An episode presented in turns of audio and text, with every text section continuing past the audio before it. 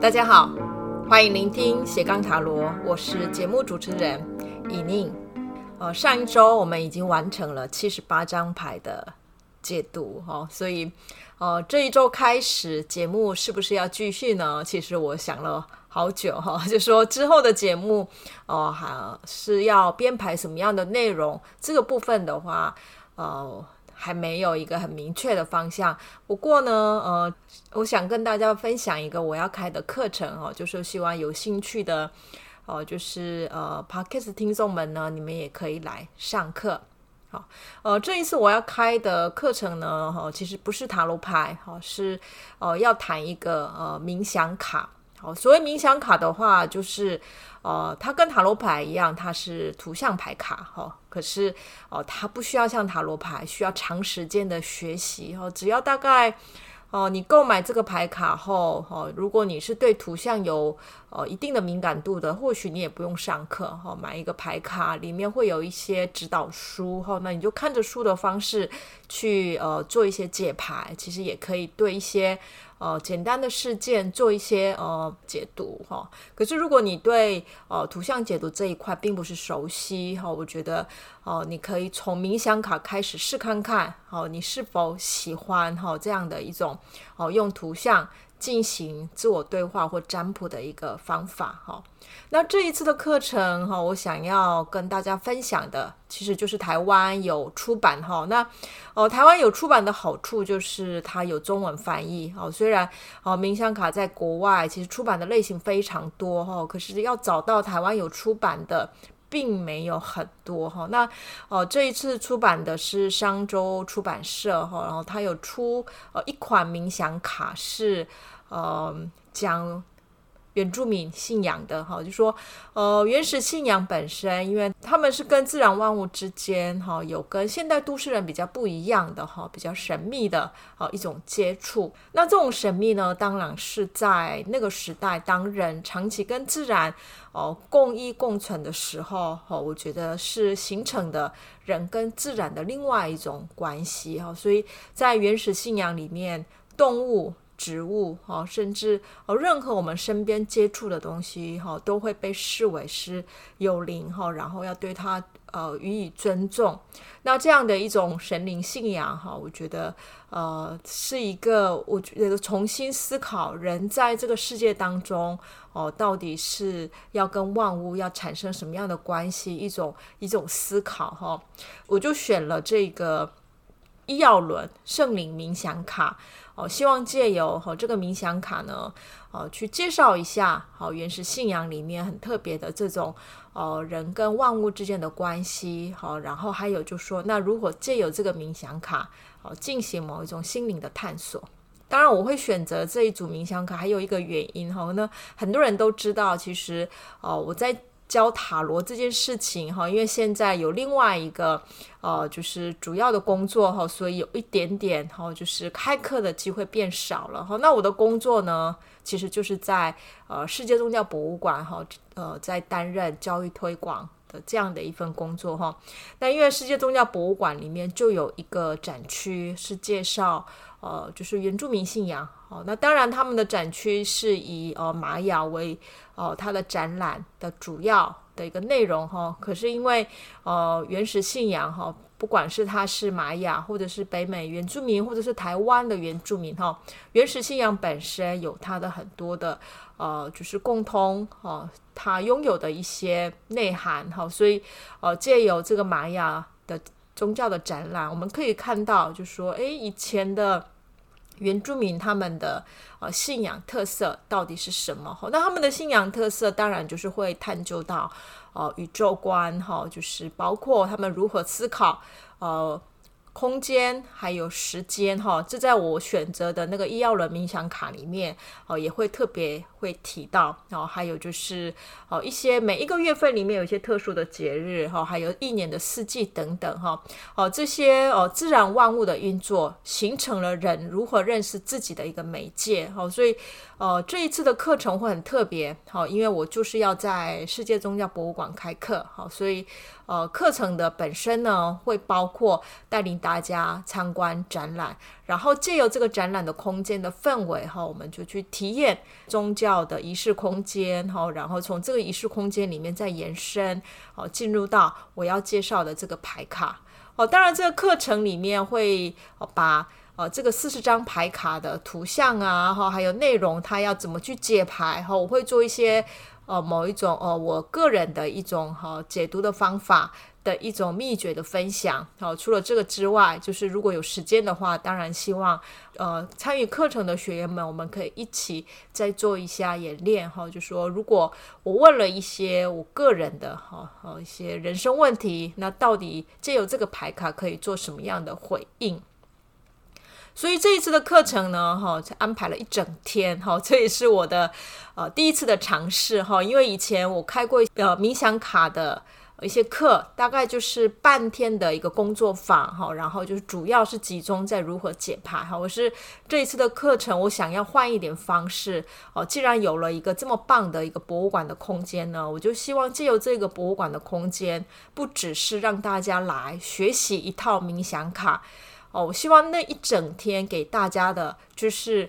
可以给自己一个放松疗愈的时间哈。所以，呃，我希望就说，呃，这一次的课程它本身不只是一个学习排卡的课程，是一个疗愈自己的一段时间哈。所以从早上十点半开始，一直到大概下午四点左右。那中间我们也会提供呃午餐哈，所以就是一整天就跟我一起哈，在博物馆的空间，我们可以疗愈一下彼此哈。所以呃，如果你有兴趣上课的话，就可以上世界宗教博物馆的网站。哦，里面呢，哈就有课程的一些报名的内容，哈，你可以去报名。然后，因为我不希望人数太多，哈，因为我觉得，呃，这种疗愈课，我希望可以跟学员们，哈，有更多的互动的时间，哈，所以，呃，目前，呃，人数是限制在二十名，哈，所以有兴趣的话，呃，请你就是可以尽快报名缴费，哈。呃，因为这一段时间也是因为这一份工作的关系，哈，我觉得就没有办法常开课跟大家见面，哈，所以我自己也有一点点点的遗憾，哈，就是，呃，因为我本身是呃很喜欢在上课时间跟学员们的分享当中，也会带给我很多的对塔罗牌是什么的思考。哦，可是又没有办法上课这一段时间，我就只能用呃 Podcast 录音哈，至少就可以把一些呃我认为哈塔罗牌呃学习的时候哦，可以带给大家一些在坊间的书里面可能比较不谈的哈。那因为我个人是喜欢把塔罗牌应用在。哦，认识自己的这样的一个媒介哈，所以并不一定要应用为占卜哈，可是纯粹就是一个图像的学习，也可以带给我们哈对自己的一个反思哈，或者是对我自己的人生经验的一种某一种重新的认识哈。那用这样的角度，我就想要去把。把哦，就说塔罗牌的图像要怎么去学习它，介绍给大家哈。当然，我觉得现在坊间也有很多很棒的塔罗书哈，大家都可以买来，然后去学习哈。不过有一点，其实要知道一下，就说其实学习塔罗图像跟应用为占卜，它并不是同一件事情。而且这两者之间的使用方法，有时候其实是有一个断层存在哈，所以呃，并不代表学习塔罗图像就马上能够应用为占卜哈。那因为占卜是另外一种专业，不只是呃学会。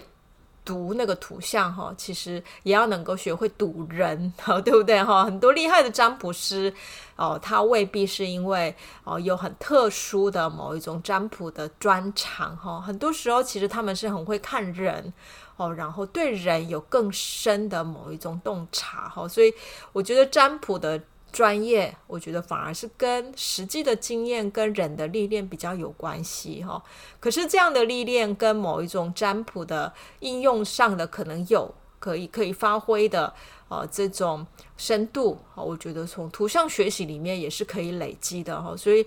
呃。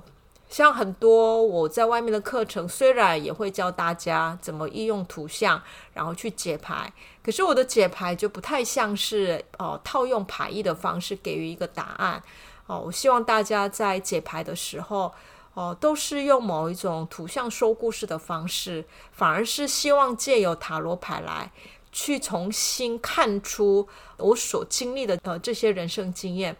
到底哦它可以有哪些我对我来讲可思考、可理解的面向哈、哦，所以呃我的解牌就比较多是说故事的方式为多哈。哦那这一次的圣灵冥想卡，哈，就是医药轮圣灵冥想卡的课程，哈，我也希望就说可以带给大家一些哦原住民信仰的哈神话，哦，或者是他们的信仰内涵，哈。那我个人是其实也很喜欢哈原住民信仰，哈，因为我觉得哦他们某一种跟这种大自然万物可连结的哈这样的一种信仰本身，其实。有可能是因为现在都会生活，我们已经失去了太多这样的东西哈，所以呃，非常的怀念哈。这个叫应该叫做怀念吗？我也不晓得哈。就是对那一股的某一种呃情感哈，就是有一种怀念哈，就是也期待，就说哎，我是不是也能够回到跟这个动物啊、植物啊，或者是自然生态可以有更深的连接的这样的一种生活情感。哦，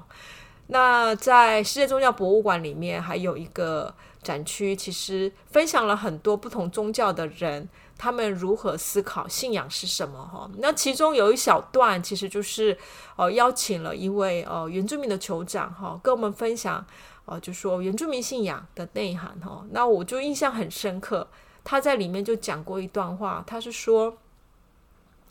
在科学的世界里面，可能就是因为你看到，所以你相信哦。可是，在我们的信仰里面，我们是因为相信才会看到。那，我觉得，呃，这或许就是我们在都市生活，还有就是理性时代的我们的教育，会常常让我们忘记的一件事，就是有些事情是因为相信它会发生。哦，可是如果我们一直用很怀疑的眼光看待它的时候，当然，就算发生在眼前，我们也可能认不出它其实就是像奇迹，它其实就是一种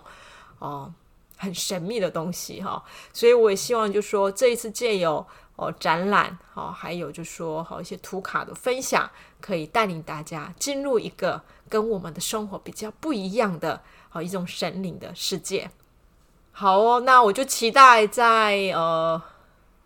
我们课程当中可以跟大家见面哦。对了，呃，听说新中和社大的课程是已经额满了哈、那因为这一学期其实我也把上课人数名额有。多增加到呃四十五名哈，可是因为再多哈，可能在上课的时候没有办法维持品质哈，所以我就没有要再多收哈，所以呃如果没有报到课程的学员们哈，在这边跟大家说一声抱歉。那希望就说下一学期呢，哈，我们可以就是有机会哈再跟大家见面，然后再看看就是呃如果这一次的哈这一个冥想课的如果课程反应不错的话。那希望就是智怀可以应用图像，好，可以把心灵与疗愈，哈，把这样的时间呢，哈，带给大家，哈，然后我们就可以在课程当中相见。大家就算没有报名课程啊，我也希望就说哦，这个节目呢之后哦有机会还有持续下去。不过哦，有可能就没有办法像之前一样哈，就是每一周四哈都可以上架一个新的节目。哦，我会再做一些规划，好，然后希望很快的时间可以再跟大家在空中相见。谢谢大家，祝大家有美好的一天，也希望这个雨可以赶快。停止，好，那我们就呃下次再见喽，拜拜。